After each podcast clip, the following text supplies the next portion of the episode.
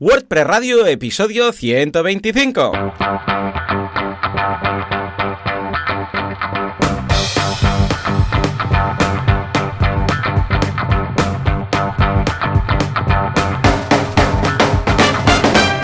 Días a todo el mundo y bienvenidos una semana más, un miércoles más, porque es miércoles, todo el mundo lo sabe, no es martes y grabamos y emitimos en miércoles, pero aquí estamos, Joan Artes, cofundador de artesans.eu, un estudio de diseño web especializado en WordPress, y Joan Boluda, consultor de marketing online, director de la academia de cursos boluda.com y servidor de ustedes. Joan, muy buenos días. Muy buenos días. ¿Qué tal? ¿Cómo estamos? ¿Cómo va la semana de cierre de trimestre? Ahora que estás integrado en Opmit Sheets, ¿haces cosas o te, te salvas? No hago nada. o sea, ¡Qué suerte! ¡Oh, qué suerte que tienes! O sea, tú mandas y no haces IVAs. Esto es lo Eh, No, mejor, ¿no? no. No, pero sí que, hombre, sí que hay ¿Qué que toca, qué toca? cosas por los mantenimientos, por facturas que tienen que entrar en trimestres y tal. O sea, indirectamente sí que toca hacer estas cosas porque al final, al ser un equipo, eh, tenemos eh, pues mucha facturación a, a- a cerrar, eh, temas de gastos, temas de resultados. O sea, hay, hay un buen lío por ahí. Así que el, el trimestre también, también lo siento. Ay, ay, ay, ¿no le echas de menos? Por eso, hacer los IVAs, ir con el gestor, porque claro, esto, lo, lo que sería tema de gestión de facturas de cierre, lo hace un Michis como tal, ¿no? ¿Entiendo? Sí, sí, sí. sí, ¿Y no lo sí. echas de menos? No, no mucho, la verdad, porque ya, yo tampoco lo echaría. me ac- me acuerdo que era un follón, o sea, Ya la verdad que buscar facturas y tal. Aunque yo en mi época de autónomo, como era bastante ordenado, o sea, cada vez que realizaba una factura, Pum, cada vez que recibía una, Mm. ya lo guardaba en un Dropbox y al final del trimestre lo mandaba directamente al gestor, o sea, que lo tenía bastante bien aut- automatizado, ¿no? Entre comillas, pero ya cuando pasas a ser una SL y hay mucho papeleo de por medio, que si retenciones, que si tema nóminas y tal, me acuerdo que es que pasabas un día, un día cada 15 días solo con, con Sí. gestiones, yendo al Sí, sí. gestor, reuniones. Tendríamos que hacer un episodio de cómo emprender. Ah, pues mira, pues no estaría mal. Yo es lo que Sí. hice, no ayer, porque ayer era martes, sino el lunes, ¿vale? Sí. Cuesta esto de grabar un día y emitir otro, ¿eh? Ah, y es lo que me ocupó el día uno. Vamos, eh, pues todo lo que sea, lo- todo lo que era comprobar todo, mirarlo. Yo también lo tengo bastante ordenado, porque cuando me llega una factura, bueno, cuando las emito, como las emito con el mismo software, luego le doy acceso al gestor y ya está, ¿no?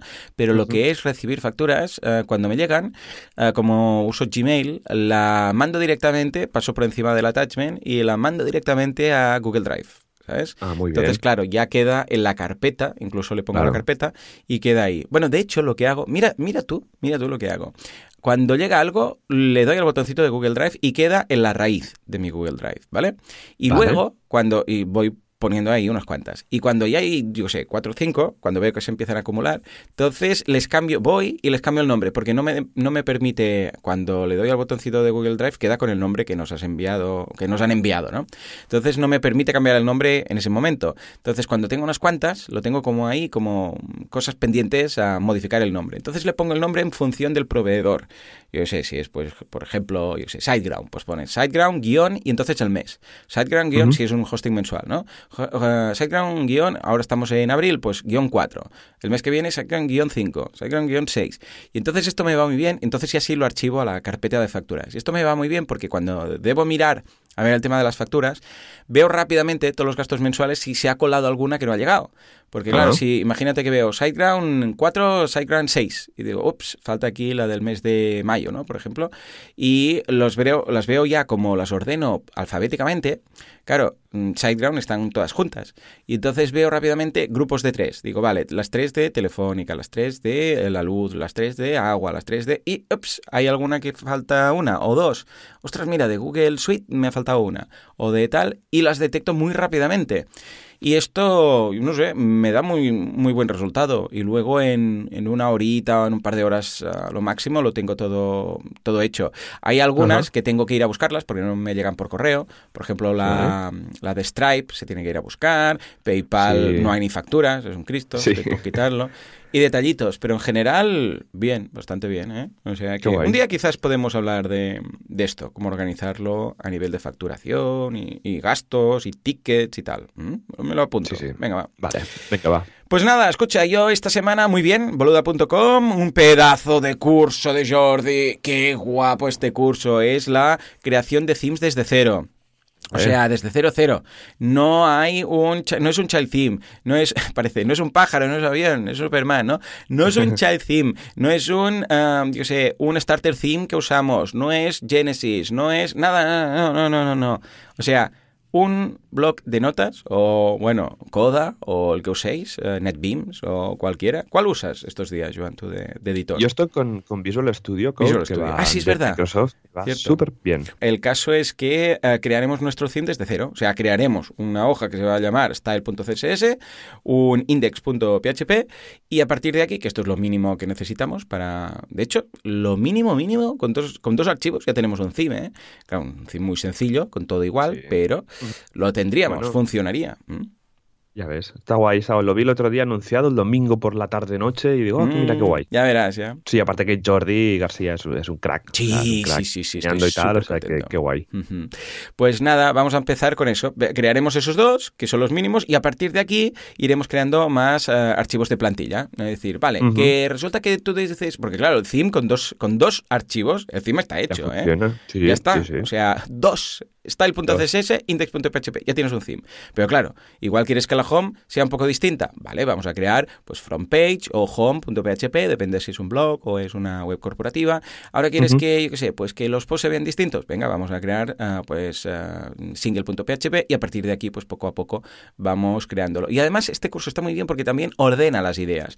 Para esas personas que han ido creando cosas un poco a la tontonia a medida que lo han necesitado, este curso, uh, la estructura que definimos con Jordi es, a ver, para que la gente entienda exactamente el tema de, de las plantillas y de cómo funciona, ¿no? Y que la magia de decir, mira, ¿ves? Esta categoría o este post se ve así, pero ahora si subo el single, ¡pum! ¡Anda! Ah, vale, claro, esto toma las riendas de la interfaz. Si subes el archivo, es, muy chulo, muy chulo. Va, pues eh, esto por un lado, luego en kudaku.com voy a destacar, bueno, hay muchas sesiones, hay como tres o cuatro, pero voy a destacar una muy interesante que fue un poco distinta, que fue la de comida rápida para emprendedores. Vino Sergio Calderón de Web de Nutris y nos explicó recetas muy rápidas. Eh, esto nos lo pidieron, ¿eh? porque se sale un poco del típico emprendimiento, es como la sesión de postura, de cómo sentarse bien delante del ordenador y tal, que también vimos en su momento.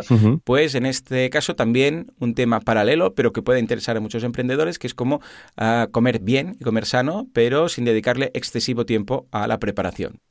Sí, sí, sí, el tema de comida y tal, el tema de comer bien es importante para soportar bien el estrés, porque comer mal implica cero tolerancia al estrés y lo digo por experiencia. ¿eh? O sea, cuando estamos tantas horas trabajando delante del ordenador y comes lo primero que se te pasa por la cabeza, lo primero que encuentras o fast food y tal, luego tu cuerpo eh, sí que se, pues no, no, no, le mola no le mola tanto ¿no? y comer bien eh, va muchísimo sí, sí lo de la postura y sí sí lo de la postura y lo de la, comida es vital que parece una tontería porque decir bueno da mm. igual no va a ser por tanto pero sí que es por tanto.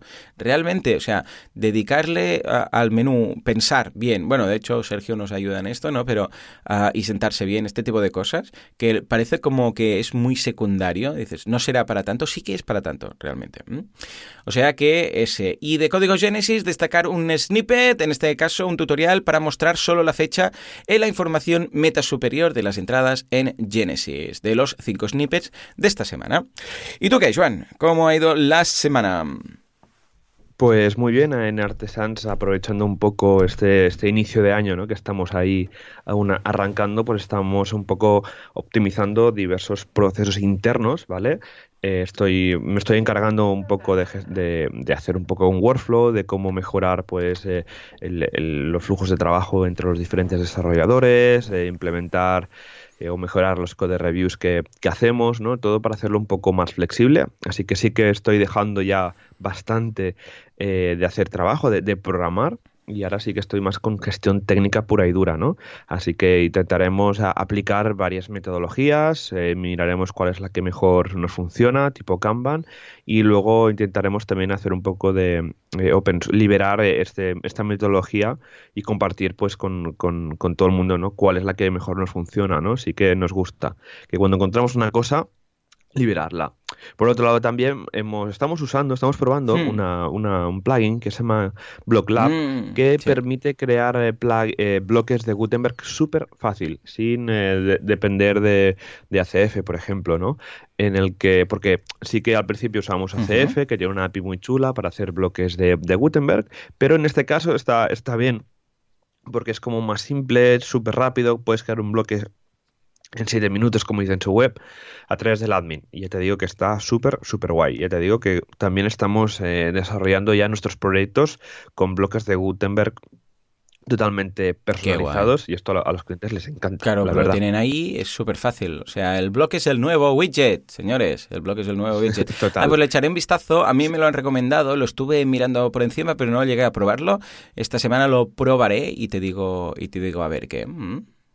Muy bien. Y ya luego para terminar en, en mi blog, ahora estoy pues también liberando cosas que he ido aprendiendo y que las tengo ahí, porque el otro día miré, tengo como unos 80 posts en borrador en mi blog.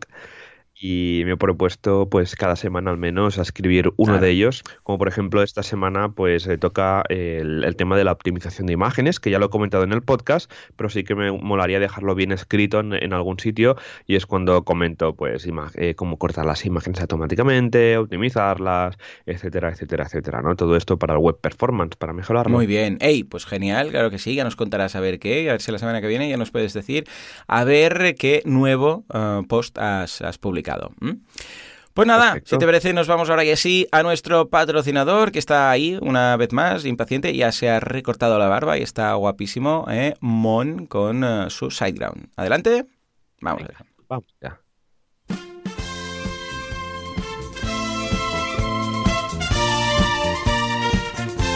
Hay un país en el cual está lleno de hostings, malvados, perversos, de estos que roban a las abuelitas.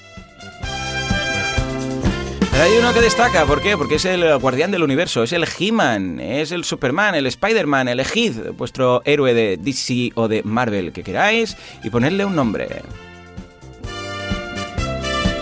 Y os preguntaréis, ¿quién es este nombre? ¿Quién es este superhéroe, super hosting que hace las cosas bien? Que tiene soporte 24 horas a la, a la semana, no, 24 horas al día, 7 días a la semana, es eh, SiteGround. Estaría bien, ¿eh? Trabajar 24 horas a la semana, ¿te imaginas? Eh, muy bien, Sí, ¿eh? Yo me apunto, yo me apunto. No, no, están ahí todas las horas de la semana. Escúchame, ¿qué vamos a destacar de la gente de SiteGround aparte de la barba tan perfecta que tiene Mon?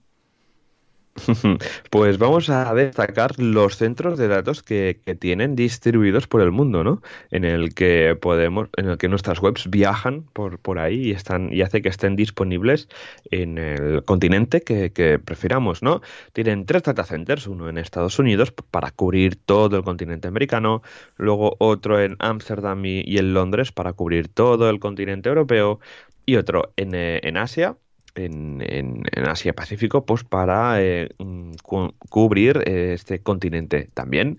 Como siempre, eh, el hosting de, de SiteGround con este súper alojamiento que ofrece pues soporte 24/7, un soporte enfocado a la plataforma que tengas al- alojada, en este caso WordPress, que es totalmente especialista. O sea, está muy bien porque te ayudan con el problema que tengas. Y si tienes un problema en la base de datos, te van a decir, no, es que este plugin que hemos visto que tienes instalado está fallando, ¿no? Pues ellos te ayudan, ayudan con esto. Y bueno, y estos centros de datos tienen, eh, vamos, tres cosas que están súper bien, que es alta disponibilidad de la red con en el que sus instalaciones se basan en la conectividad de la red a múltiples proveedores principales Toma de. Internet con la más alta disponibilidad y velocidad posible. Sistemas eléctricos redundantes, ¿no? Importante, porque si se va la luz, ¿Eh? ¿Eh? Pues que no deje de ¿Qué? funcionar. ¿Eh? ¿Se va la luz y qué? ¿Nos quedamos sin web? No, lo tienen arreglado. No, no, no, no, no. Tienen, vamos, múltiples alimentaciones eléctricas, generadores de energía y tecnología UPS de tipo empresarial. O sea, megabaterías para que si se va la luz, las webs no, no se paren. Ahí recordemos que Internet nunca duerme. Y luego, ya para terminar, seguridad física de alta calidad.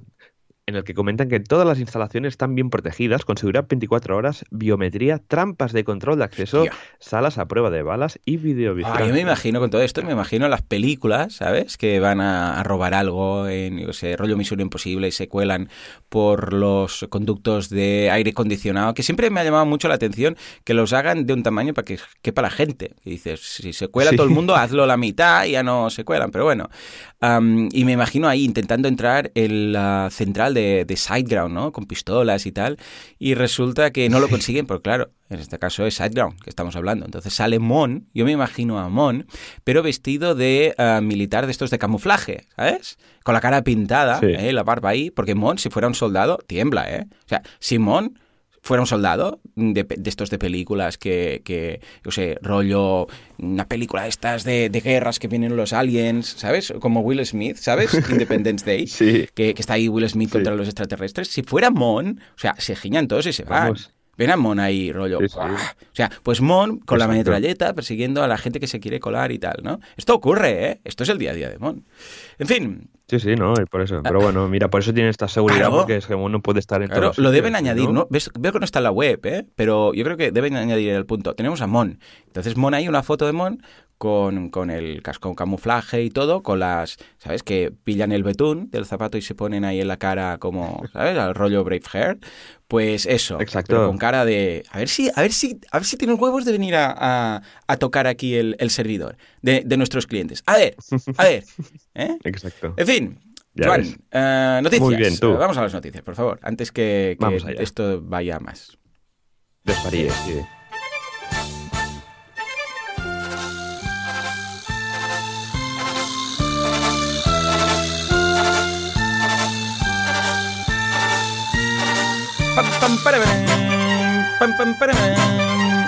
¡Ey! ¡Quieto, caballo! Escucha, tenemos las novedades de la semana, la Fit, mm, yo qué sé, le podríamos llamar New Fit Press, Press Fit New, da igual. El caso es que han pasado cosas, han pasado cosas con Gutenberg. Vamos a ver la actualidad WordPress.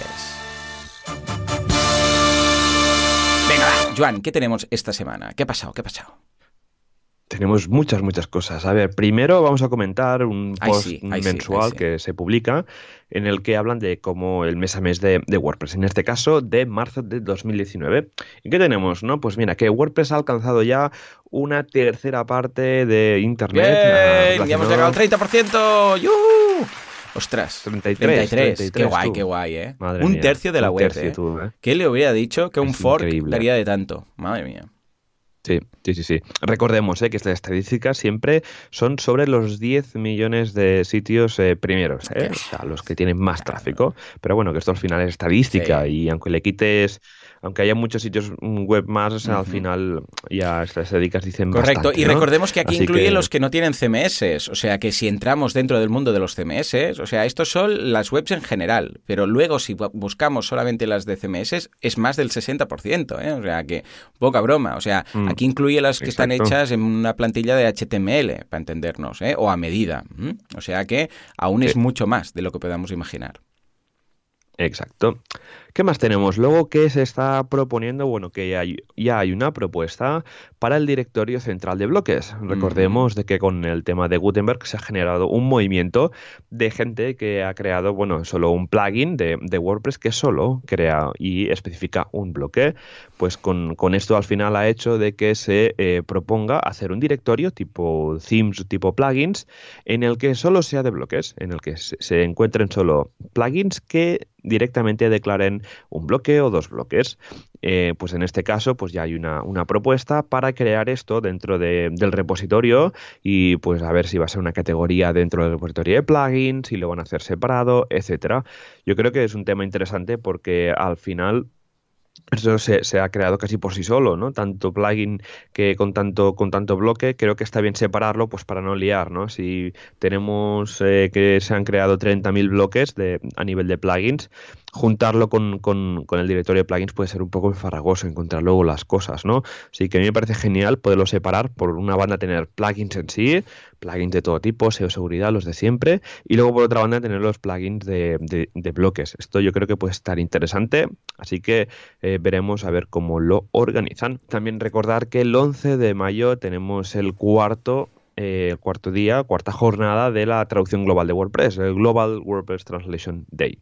Eh, ¿Qué es esto? Pues que el día 11 de mayo se ha acordado de que todo el mundo va, se va a hacer un esfuerzo para hacer una mega maratón de 24 horas en todo el mundo para hacer mm, para traducir WordPress, ¿vale? Y entonces, ¿cómo se organiza? Pues básicamente se ha hecho la, la propuesta de este día, entonces cada comunidad local se organiza para montar un contributor day y eh, traducir. En el caso de Barcelona, si no recuerdo mal, estamos, ya lo tenemos organizado así así, en el que el 11 de mayo ya lanzo un spoiler, tendremos un contributor day en, Barcelona en principio y también aprovecharemos, ¿no? Nos juntamos a esta iniciativa pues para dar un, un empujón ¿no? a las traducciones porque es un trabajo que comunitario que que a veces no se ve, ¿no? Que, oh, el, todo WordPress está traducido al castellano. ¿Y cómo es esto? Hmm. Porque hay un equipo de voluntarios detrás enorme, gigante, que dedican tiempo libre de, de, su día a día para que pues tengamos disponible eh, WordPress en, en, castellano. Así que, bueno, primero felicitar a toda esta gente que contribuye a traducir y luego, pues mira, si os animáis y hoy nunca lo habéis hecho o lo hacéis y queréis dar un empujón, id a www.translationday.org y buscar la comunidad local que, tengáis más cerca. Y si estáis en una comunidad y no se organiza, organizarlo. Así, así de fácil. ¿Qué más? Ya para ir terminando, pues Gutenberg que continúa, continúa su desarrollo. Ya tenemos la versión 5.3 que se ha liberado ya este mes, en el que, bueno, hay un tema del Blog Manager, la la posibilidad de juntar diferentes elementos, temas de UI se han optimizado, etcétera, ¿vale? Como siempre, tenemos ahí el Slack del editor de, Gutenberg en el que están a tope y más cositas, un cosa muy importante es que WordPress 5.1 ya está mostrando la opción, bueno, el mensaje de, oye, que tienes una versión de PHP, así que actualízala. Recordemos que la versión mínima de PHP de WordPress ya ha pasado de ser a 5.6, si no recuerdo mal. ¿Vale? Así que eh, importantísimo actualizar ya vuestros servidores a nivel de PHP, porque sí que te, digo una cosa, justamente ayer hablando con un amigo me decía, es que tengo un problema con un multisite y tal, que lo actualizo y peta. O sea, actualizando un plugin, peta. qué raro. Y le digo, métele un PHP info, a ver qué versión de PHP tienen. PHP 5.2. Dios. 2019. Oh, eso duele. Madre mía, hay gente aún que va con 5.2. ¿eh? Bueno, a ver, no es culpa de ellos. Es, en todo caso será el hosting, ¿no? O bueno, a ver, yo también entiendo que el hosting no puede forzarlo a veces porque igual peta algo, ¿no? En principio no debería pero sí que es verdad que al menos enviar un mail a, la gente que no conoce, que desconoce temas técnicos y decir, ojo, que estás a 5.2, deberías mm, pasar a 7, aquí tienes mm, cómo hacerlo en nuestro panel de control o algo, ¿no? Y poco a poco irlo forzando, porque a la larga pues es peor que te pete así que, simplemente por no haberlo ah, actualizado, ¿no? Exacto, sí, sí, es que WordPress 5.2 y a la versión mínima de PHP va a ser 5.6. O sea que yo me veo que aquí van a haber varios dramas porque y en el caso de mi amigo era, era una, una gran entidad y con un gran servidor que creo que lo que lo migren todo así así, ¿no? De que sea como en SiteGround, ¿no? En tienes un clic de aumentar versión de PHP, pum, y lo haces, ¿no? Eh, pero sí que hay muchos servidores dedicados con estas versiones de PHP, así que súper importante, todos aquellos que tengáis una versión antigua de PHP, actualizar. Muy bien, bueno, primera noticia, eh, vamos a por la siguiente, y es que Automatic ha lanzado una especie de calendario para equipos en remoto, en el que pues se adapta a, la distribución de, equipos por todo el mundo, porque recordemos que Automatic es la empresa que está detrás de WordPress.com, Jetpack, Akismet, etcétera, tiene 550 empleados en 68 países y han liberalizado, bueno, más que liberalizado, han, han hecho una herramienta que, que tenían internas, la han hecho pública con, con bajo a nivel de con un SaaS, ¿vale? En el que cada empleado pues puede meter sus turnos, ¿vale? De, de trabajo esto lo han aplicado sobre todo el equipo de soporte, porque si hacen, eh, tienen mucha, mucha gente trabajando en soporte. Y esto permite pues tener a todo el mundo pues más o menos localizado. Ostras, esta persona cómo trabajaba o cuándo trabajaba, ¿no? Pues tenerlo todo en un, en un, sitio centralizado y poner planificar mejor. Esto lo anuncian en WP Tavern y esto tiene un precio de unos 5 dólares mensuales por usuario. Estupendo, y lo veo muy chulo. Se lo voy a pasar a Materrón, que es el eh, jefe de soporte en boluda.com. Creo que no nos va a hacer falta aún, porque siendo cinco personas, pues uh, con calendar vamos sobrados. Sí, pero que le eche un vistazo exacto. y está ahí. Se ve bastante potente, ¿eh? Bueno, no me extraña que... Oh, qué, qué guay poder ya pagarse el desarrollo de tus propios software as a service sí. cuando necesitas algo, ¿no? Guau, ¿te imaginas? Exacto. Vale, echaré un vistazo sí, a fondo. Muy bien, muy bien que lo haya liberado, de pago, evidentemente, pero que lo haya liberado ya es algo, ¿no? Mira, sí podemos Exacto. saber cómo trabajan ellos. Está estupendo, lo, lo miraré a fondo y quizás incluso se podría hacer un curso de esto. Muy bien, ¿y qué más cositas tenemos? Que WordPress 5.2 Beta 1 ya está disponible pues para, para probar. Tenemos el Blog Manager, se ha, eh, se ha mejorado el tema de la protección contra el error fatal. Esto sí. es una cosa que tenía que ir en 5.1, pero que al final, por un tema de un bug bastante crítico, se tuvo que mover. Y que recordemos es que cuando la, la, nuestra instalación esté bajo un error de PHP chungo, ¿vale? En lugar de mostrar el pantallazo blanco de la muerte, pues eh, va a poner un mensajito, ¿vale? Y el landing va a funcionar. Esto va a permitir de que podamos eh, activar o desactivar un tema, un plugin, etcétera, ¿vale? Luego también hay temas de compatibilidades, etcétera. Así que eh, probadlo porque en breve tendremos, bueno, que WordPress 5.2 está, está eh, planificado para el 30 de abril, o sea, 27 días para WordPress 5.2, así que hay que ponerse un poco las pilas para probarlo y que todo funcione. Sí, y Exacto. Y luego, nada, hay un artículo interesante y es que, que en el que se lanza la pregunta de cómo eh, va a impactar la fase 4 hmm. de Gutenberg a las diferentes eso, soluciones eso. multidioma que, que, encontramos. Claro, sobre todo porque hay algunas que en el propio editor es donde haces, uh, no es el caso de un multisite, pero sí cuando lo haces todo en una misma instalación, que en el propio editor tienes como divisiones para ponerlo en cada idioma, ¿no? Entonces, claro, esto cómo se va a llevar con Gutenberg y la cuarta fase, ¿no? Hmm, sí, sí, exacto. Aunque, claro, esta cuarta fase está en principio pensada para 2020, pero ya sabemos que estos eh, timelines siempre se van alargando porque es open source, no hay los recursos no son los mismos que una empresa privada con millones de dólares, pero ya veremos a ver qué tal. Es la fase 4 en el que Matt ya anunció de que esto estaría ya estaría preparado para el tema de multidioma y hay un vídeo en el que eh, Robert Winddish, CEO de ImpSite, el, los responsables de Multilingual Press, da su, un poco su opinión ¿no? sobre el tema de cómo puede afectar el, el, multidioma. Así que os dejaremos un enlace para que podáis eh, ver el vídeo. Así que, y, una de las frases ¿no? que, que, que dice, y es que eh, actualmente nadie espera para una, una, solución multilingüe en el core, ya que hay muchas soluciones comerciales. Ya, ¿vale? bueno, no hay... Mm, ya, es una forma de decir, no, si ya lo hace otro y tal, uh, no sé. A ver, uh, sí, pero no. Bueno, esto ya daría para un día entero, de, de, un episodio entero, y de hecho creo que ya lo hicimos en su momento, o sea que no nos vamos a ir mal por las ramas, pero bueno, está claro que de momento es lo que hay. De todas formas, ya te digo, ¿eh? con Multilingual Press yo ya es mi solución, o sea, ya, ya está. El tema multi, sí, sí, sí, multidiomas no. ya, ya está enterrado, ya es, si alguien quiere algo, Multilingual Press, a no ser, evidentemente, que sea un pequeño blog que dices, no, es mira, lo voy a hacer en dos idiomas, pero ni vendo nada, ni hay memberships, ni historias, ni nada. Bueno, quizás sí, mira, WPML, pero mmm, escucha, para no montarle a, a, la persona un multisite, ¿no? Porque igual dices, bueno, tampoco hace falta. Sí. Pero si no, multilingual press y tira millas, ¿no? Sí, sí, no, yo también usamos Multilingual Press, está genial. Multilingual Press 3 es la bomba, con sus integraciones con WooCommerce, que son más, bastante serias y trabajan bien. Aunque últimamente WPML se está renovando uh -huh. bastante, ¿eh? Ojo, que también están ahí la a tope. La competencia es buena. Los, los dos. Sí, exacto. Ya te digo por eso, ¿eh? que multilingual en Core tendremos que ver a ver realmente cómo va a afectar y si realmente se va a llevar a cabo porque las, las diferentes soluciones comerciales ya son muy potentes uh -huh. y, y, hacer un sistema multidioma de cero, mm. ya te digo que. No, que a ver, bastante... yo tampoco es que pida que en el core lo haga y tal, pero sí quizás que el core esté preparado o dé los hooks necesarios o se adapte un poco para que esas soluciones no tengan que hacer chapuzas, ¿no? Como es el caso que, bueno, es el caso actual, menos Multilingual Press, que lo hace con multisite, entonces claro, ya da igual, porque al ser multisite, cada site tiene su idioma y no tiene más.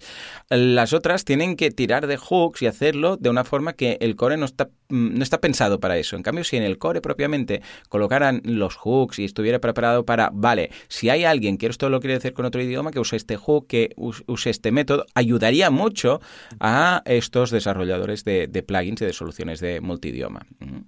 En fin, en todo caso, iremos viendo a ver qué tal, ¿eh? pero es algo que sí, WordPress lo tiene suspendido desde el principio. Y veremos a ver cómo se soluciona. Totalmente. Así que nada, Joan, si te parece, pasamos al feedback de, de la claro audiencia. Que sí, que hay mucho, está acumulado y está ahí aquí con, vamos, con antorchas de fuego. Exacto. WordPress Feed, FeedPress, FreePress, FriendTrans.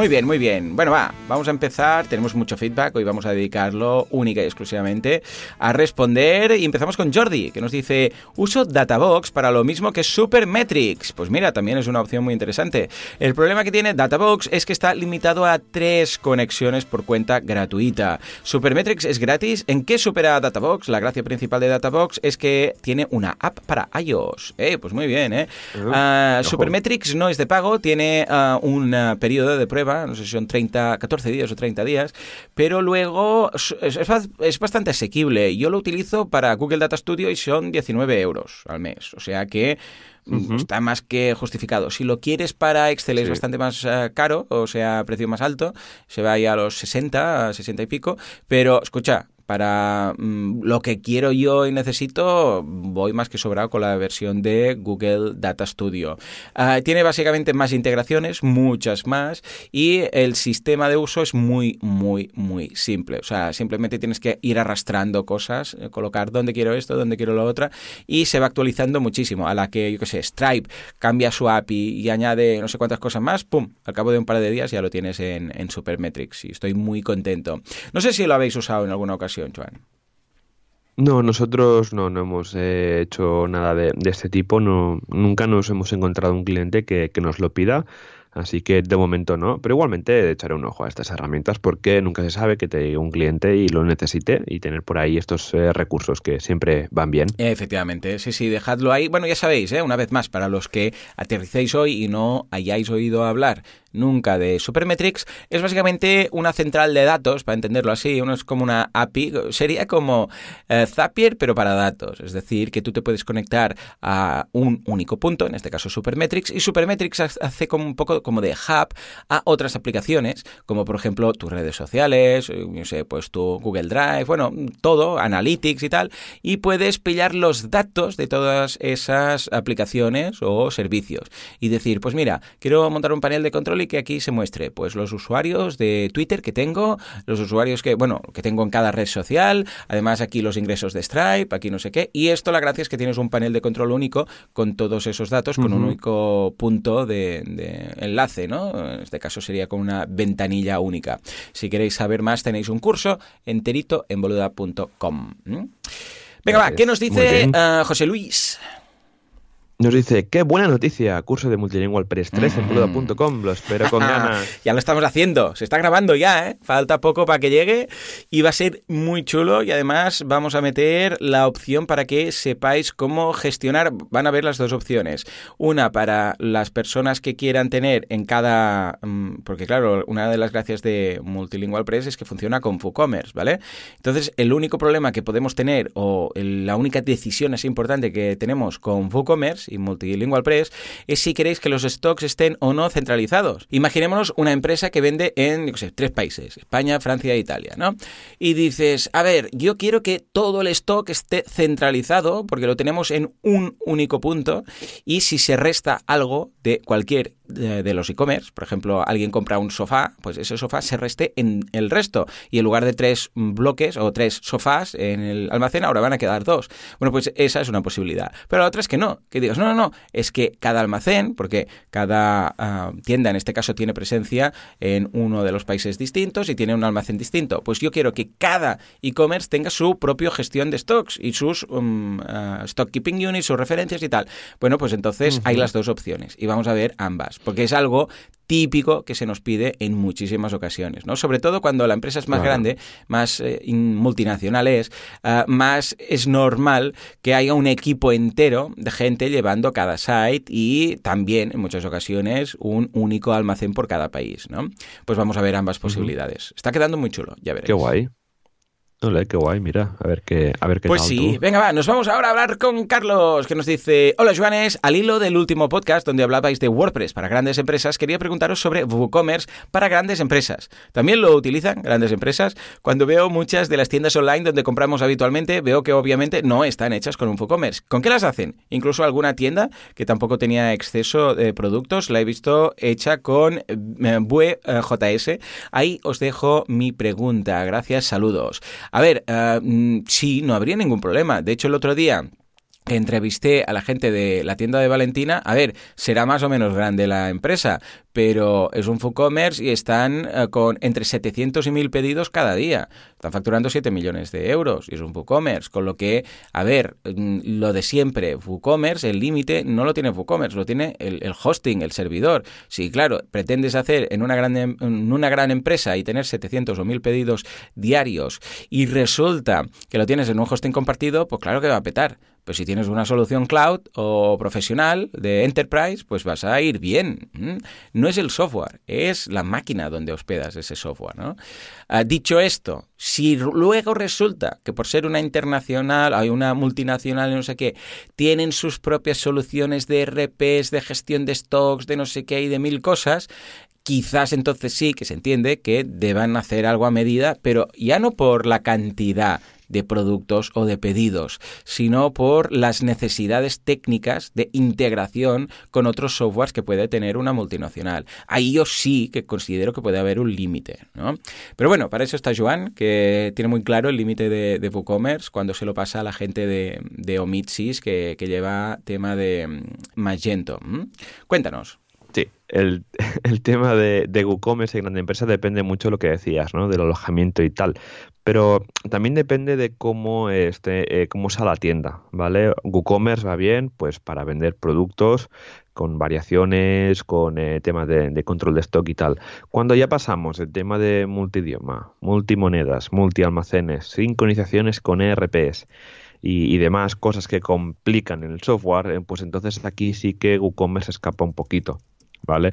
Eh, porque WooCommerce va bien pues para vender eh, temas online, lo que quieras, eh, todo producto online está, va súper bien. Para temas físicos también, o sea, para vender ropa, para vender objetos, de todo, va, va súper bien, la verdad. Pero ya lo que comento, cuando el, la, tienda en sí se complica a nivel de funcionalidades, a, nivel de, cosas que extrañas que, hay que hacer y que de momento pues WooCommerce de manera nativa o, o de manera de que con un plugin, con un único plugin se pueda hacer, pues aquí ya se empieza un poco a irse todo de, mm. madre, ¿no?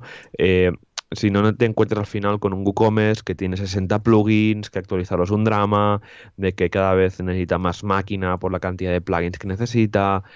Así que de momento WooCommerce no está muy maduro para no grandes empresas, ¿no? sino eh, e-commerce que sean muy potentes. Así que yo, yo mi, mi, punto de vista es este, de que no es más un tema de gran empresa, sino de gran proyecto. Sí, y de integraciones, porque igual es una empresa pequeñita, pero que sí o sí lo quiere integrar con una solución que tiene de RP o de CRM o de no sé qué, y no hay integración con WooCommerce. Claro, cuando tenemos que estar haciendo ya parches, es cuando dices, escucha, pues mm, quizás, si tienes el presupuesto, quizás deberías mm, desarrollarlo, ¿no? Exacto, sí. Ya te digo de que es lo que nos hemos encontrado. De clientes, no, es que lo quiero con WooCommerce. Y esto seguro que lo, lo, quiere así porque sabe que se va a ahorrar el coste de un Magento. ¿no? El, coste de, el, coste de partida de un Magento son tranquilamente 6.000, 8.000 o 10.000 euros como, como mínimo. Y, eh, y, lo digo porque en Omichis tenemos un equipo de Magento de seis personas y están con, con señores tiendas y, lo ves y dices, madre mía, qué integraciones, ¿no? Y eso, ¿no? Que te piden WooCommerce, ¿no? Es que se integre con esto, con Sage, con tal, vale, que hay mm. plugins. Sage tiene un plugin que vale mil euros, pero claro, yo no sé cómo funciona ese plugin, vale mil euros, nunca lo he probado. Entonces, sincronizaciones con, con CRMs, otro clásico, hay miles de conectores, pero claro, es un conector que ha desarrollado una tercera persona, vas a depender de ello, es que también quiero esto, es que multidiomas, que multimoneda, todo es un follón al final, ¿no? Así que sí que eh, a nivel resumiendo un poco, eh, WooCommerce para, para pymes está genial, pero cuando ya pasamos a proyectos de gran complejidad tecnológica y de requerimientos, sí que ahí se escapa un poquito. A ver, audiencia, comentad a ver si dejad en los comentarios tiendas online que hagáis hecho, si queréis poder dejar en los comentarios pues qué stack más o menos eh, tecnológico hay por ahí y si habéis hecho una gran tienda que esté facturando millones de euros, pero que, que, esté integrada con grandes eh, CRMs, que tenga grandes funcionalidades, multidioma, multisite, de todo. A ver, no, lo dejen ahí en, en, los comentarios, así lo podemos Ay, Sí, sí, sí, sí. A ver qué soluciones tenéis y si habéis preferido desarrollar un plugin, quizás, en lugar de mm, hacer algo a medida, o al revés, habéis dicho, no, no, hemos partido desde cero o hemos usado otra solución, estilo Magento, PrestaShop o lo que sea. ¿Mm? Muy bien. Pues venga, va, vamos a por la siguiente que nos pregunta Matías. ¿Qué nos dice? Matías me dice, hola Joan por dos, ¿cómo están? Soy Matías Viera de Montevideo, Uruguay y trabajo en WordPress desde hace más de 10 años. Tengo una agencia de marketing digital desde hace casi 7 y estoy trabajando en un podcast sobre la misma temática y su aplicación en Latinoamérica. Junto a otros chicos, soy uno de los organizadores oficiales de la comunidad en Montevideo, logrando el año pasado por primera vez en Montevideo WordCamp. Además, he sido speaker en Cusco y estoy vinculado a las comunidades de Buenos Aires y Porto Alegre. Si les parece que puede ser de interés para seguir difundiendo la voz y motivar a seguir usando la mejor plataforma del universo mundial como es WordPress, quedo a las órdenes para coordinar una llamada por Skype, Hangouts o por el medio que quieran para hacer un intercambio en alguno de sus programas. Les dejo mi contacto en LinkedIn y un saludo desde Uruguay, tierra de Suárez, Forlán y WordPress. Estupendo, muy bien. pues claro que sí, ya nos pondremos en contacto y todo lo que sea dar a conocer gente que está moviendo la comunidad, sea donde sea, es interesante. Y así también vemos, vemos en otros países cómo va el tema y cómo está, y las WordCamps, y porque hay algunas que lo están petando, ¿eh? O sea, aquí lo llevamos muy bien y tenemos una de WordCamps y Meetups que, te flipas, pero en otros países, pues, eh, donde lo está petando mucho, que lo escuchaba el otro día, no sé dónde, es en, en Asia, en Japón, se ve que hay unas, unas Meetups del copón, o sea, pero que es, que es tremendo, ¿no? O sea que tomamos nota, tomamos nota. Venga, va, nos vamos ahora a contestar y a leer a Diego que nos dice, hola Joan, me gustaría preguntaros si sabéis cómo se puede montar un sistema de mensajería por mails en el que ninguna de las dos partes pueda ver el mail de otra persona.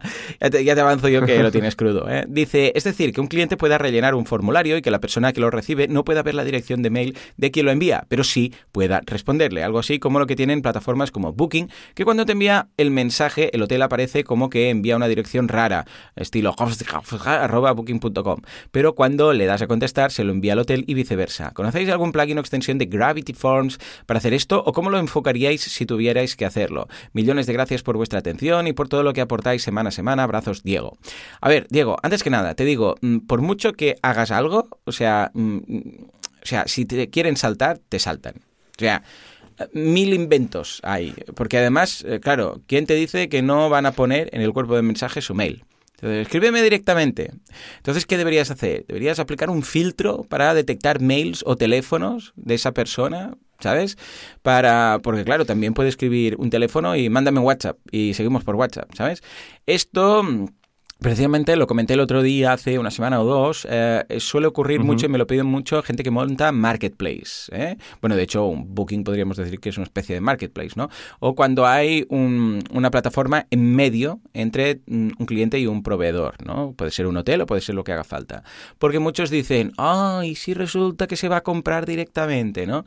A, ver, lo que deberías hacer realmente, bueno, te voy a enlazar ese, ese episodio del podcast por si quieres verlo y tal, escucharlo a fondo, debería ser mm, básicamente añadir valor a ambos. Dicho esto, a nivel técnico, sí, claro, se puede hacer a través de un sistema de mensajería, simplemente. Hay, hay varios plugins que te permiten hacer mensajería y esta mensajería incluye, por ejemplo, de hecho, BuddyPress, si no recuerdo mal, también tiene la opción de notificar cuando, a ver, realmente la mensajería es interna dentro de la web y lo que hace es que hay una notificación cada vez que alguien te contesta en uno de esos hilos de, mensajes internos, como, como el caso de, mm, bueno, de hecho Meetup funciona igual, LinkedIn también, ¿no?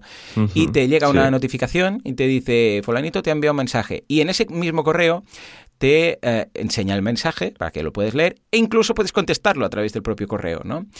Pero ya te digo, mm, echa la ley, echa la trampa. O sea, van a poder saltarse mm, a través de mil historias. Yo he visto gente escribiendo el teléfono con números. O sea, escribiendo 9, escribe mal 9, 7, 5, pero escrito en para que, porque el, sistema capaba los números cuando detectaba un número de teléfono y entonces la gente es muy lista. Y dice, bueno, pues te voy a escribir en número, en letras, el número de teléfono, ¿no? O sea que si, te lo, si se lo quieren saltar, se lo van a saltar. ¿Tú cómo lo, cómo hmm. lo ves, Joan? ¿Lo has implementado en alguna ocasión? A ver, por suerte no lo he implementado porque, o sea, esto suena a, lío, porque es complicado, pero eh, ya os digo que, esto al final eh, lo montaría pues eh, con una tabla a la base de datos que relacione correos con correos internos y que nunca se descubran, ¿no? nunca se descubran qué, qué es lo que, quién está enviando qué, ¿no? Que al seguro al final es como lo está haciendo, como lo está haciendo grandes plataformas tipo Booking, que al final relaciona su nombre de usuario con un correo temporal de, Booking. Yo es como lo, haría, es crear un custom post type de relación o incluso meter un campo meta en los perfiles de usuario y regenerando un correo electrónico que se arroba el dominio del proyecto yo miraría por ahí, miraría por ahí. Igualmente nunca he hecho un proyecto de este tipo porque ya te digo que es complicado. O sea, al final es mejor pues hacer un sistema propio de mensajería o, usar correo electrónico, pero no veo ninguna, ninguna solución fácil para esto y no me suena ningún add-on porque ya te digo que esto es, es, complejo de desarrollar, Diego. Así que lo que te diría, la solución que se me ocurre primero en la cabeza es crear pues un campo meta a los usuarios con este correo temporal y que ese correo temporal se redirija al correo del nombre de usuario, de tal, ¿vale? También al principio pensaba, no, bueno, puedes poner la cabecera, al repli, el repli tú, pero eso se, al final se va a ver a quién estás enviando el correo. Así que es un tema complejo, Diego, mírate la solución que te he comentado, a ver si te sirve y ya nos dirás tú, a ver qué, tal. Y si no, siempre te queda esa opción ¿no? de implementar un, un plugin estilo BuddyPress con mensajería interna y notificaciones. Entonces sí, lo vas a recibir con un mail raro eh, directamente de que puedes contestar. ¿eh? Bueno, pues ahí estaría, a ver qué tal, ya nos dices por qué has optado. Venga, va, el siguiente, creo que nos toca, vamos a ver, Lolo. ¿Qué nos dice Lolo? Lolo nos dice, buenos días, Joanes, soy Lolo Marchal, em, el emprendedor inseguro. Además, soy seguidor de casi todos los programas de Joan Boluda y alumno de boluda.com desde antes de que me iniciara como emprendedor. Invoco a vuestra eterna sabiduría y benevolencia para contaros mi experiencia con el tema de la multimoneda. Mira, ya estamos en WooCommerce y si podéis, para que solventéis las enormes dudas que me han creado sobre ello. Un cliente me pidió que le creara un checkout funcional, eh, eh, funcional con multimoneda como landing page para una campaña de marketing y de lanzamiento de un curso online a nivel global, hmm. a nivel mundial. Como debían registrarse y procesarse los pedidos, poder aplicar cupones y varias cosillas más, al final opté por montarle un WooCommerce y para que directamente fuera al checkout al poner el dominio, se añadiera el producto al carrito y que no se pudiera hacer otra cosa que comprar el curso y leer las condiciones de venta. Hasta aquí todo bien, me quedó perfecto. Pero los problemas vinieron cuando las necesidades de mi cliente exigían que cada comprador pudiera pagar en la moneda de su país y ver el cambio en tiempo real. Madre. En un principio, para esto, opté por el plugin de WooCommerce Multicurrency pero ninguno de los proveedores que permitían configurar ambos plugins coincidía con los importes que presentaba XE. Fiasco total. Algo normal porque ninguno coincidía entre ellos. Algunos proveedores con diferencias abismales que harían que el producto virtual de mi cliente se vendiera a la mitad o al doble Cuando llegaron los ingresos a la cuenta de mi cliente, llegaron muchos importes que se diferenciaban bastante del precio en euros, perdiendo hasta 30 euros en algunos casos. Consultamos xe.com que si ellos tenían plugin o API para sincronizar con su servicio y nunca recibimos respuesta. En mitad de la campaña, todos los proveedores de servicio dejan de funcionar y solo hacían el cambio en dólares. Al final, acabé metiendo a mano cada media hora y durante el tiempo que duró la campaña todos los precios de todas las monedas de XE que nos presentaba. Jolín, vaya, vaya currazo. Así que después del currazo me quedaron muchas dudas que aquí os traslado. ¿Por qué es tan complicado configurar WooCommerce con multimoneda? ¿No debería de haber una solución más eficaz? ¿Conocéis algún plugin, API o servicio que funcione realmente bien y que no dé problemas? ¿Se os ha presentado algo así alguna vez? ¿Cómo lo habéis solucionado? Perdonad el tocho, pero es que después del curro que me he pegado quería compartirlo con vosotros y con los oyentes que se hayan podido encontrar con este lío. Y si solventáis mis dudas, mejor que mejor. Seguid así. Pues este ha acabado siendo el podcast boludil que más me gusta. Ah, Firmaría por uno diario. Mira, ¿eh? Joan, ya lo sabes. Escucha, uno diario. Empezamos mañana. no cada día el aceite. Ya ves, qué locura. Muy bien, Ey, Sí, pues escucha, yo siempre voy a por la misma solución. Multilingual Press y cada site tiene su única y propia moneda. Claro, al ser, al ser un site distinto cada uno de ellos. O sea, lo que no se puede hacer es elegir en el site, yo qué sé, en el site español pagar en dólares. No, o sea, si quieres pagar en dólares te vas al site americano y pagas ahí en dólares, ¿vale?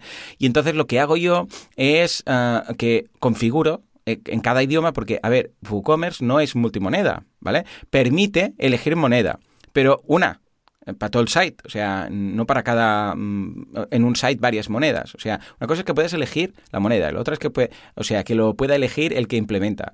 Y la otra es que pueda elegir el cliente en el momento, ¿vale? Entonces, ¿qué hago? Que cada site lo configuro en una, eh, en este caso trabajo con Stripe y cada site tiene su dominio, su cuenta en Stripe y trabaja con dólares o con euros o con yenes o con pesos o lo que sea. Y yo lo he hecho siempre así, no he tenido ningún tipo de problema porque los Stripe hace la, Stripe hace la conversión al momento, cobra, eh, yo sé si pones 10 dólares, le cobra 10 dólares ¿ah? o 10 pesos, de, lo que sea, y te hace la conversión a ti al momento, pero esa persona cobra, o sea, le paga en su moneda local, por decirlo así. Y luego a ti te llega el dinero al banco convertido en, tu moneda, en este caso sería en euros, a la cuenta bancaria. Pero Stripe lo hace todo a través de, la moneda que hemos configurado. ¿Mm? No sé cómo lo haces tú, uh, Joan. Yo en su día sí que o sea, algún plugin, creo que el Woo Multicurrency, de que la versión Pro permite eh, actualizar en tiempo real los, eh, a- a- las divisas con Yahoo Finance y Google. Y esto va a través de un cron job que está, está- que se actualiza cada vez que alguien visita o incluso se puede meter una URL que ejecute ese, ese, e- e- ese cron. ¿vale? Dejaré las notas del programa. Tiene una versión gratis, pero también, también tiene una versión de, de pago. ¿vale? Que la versión de pago es la que permite hacer los updates en tiempo real. Pruébalo, eh, podéis probarlo. Yo lo usé en un proyecto hace un tiempo y va bastante bien.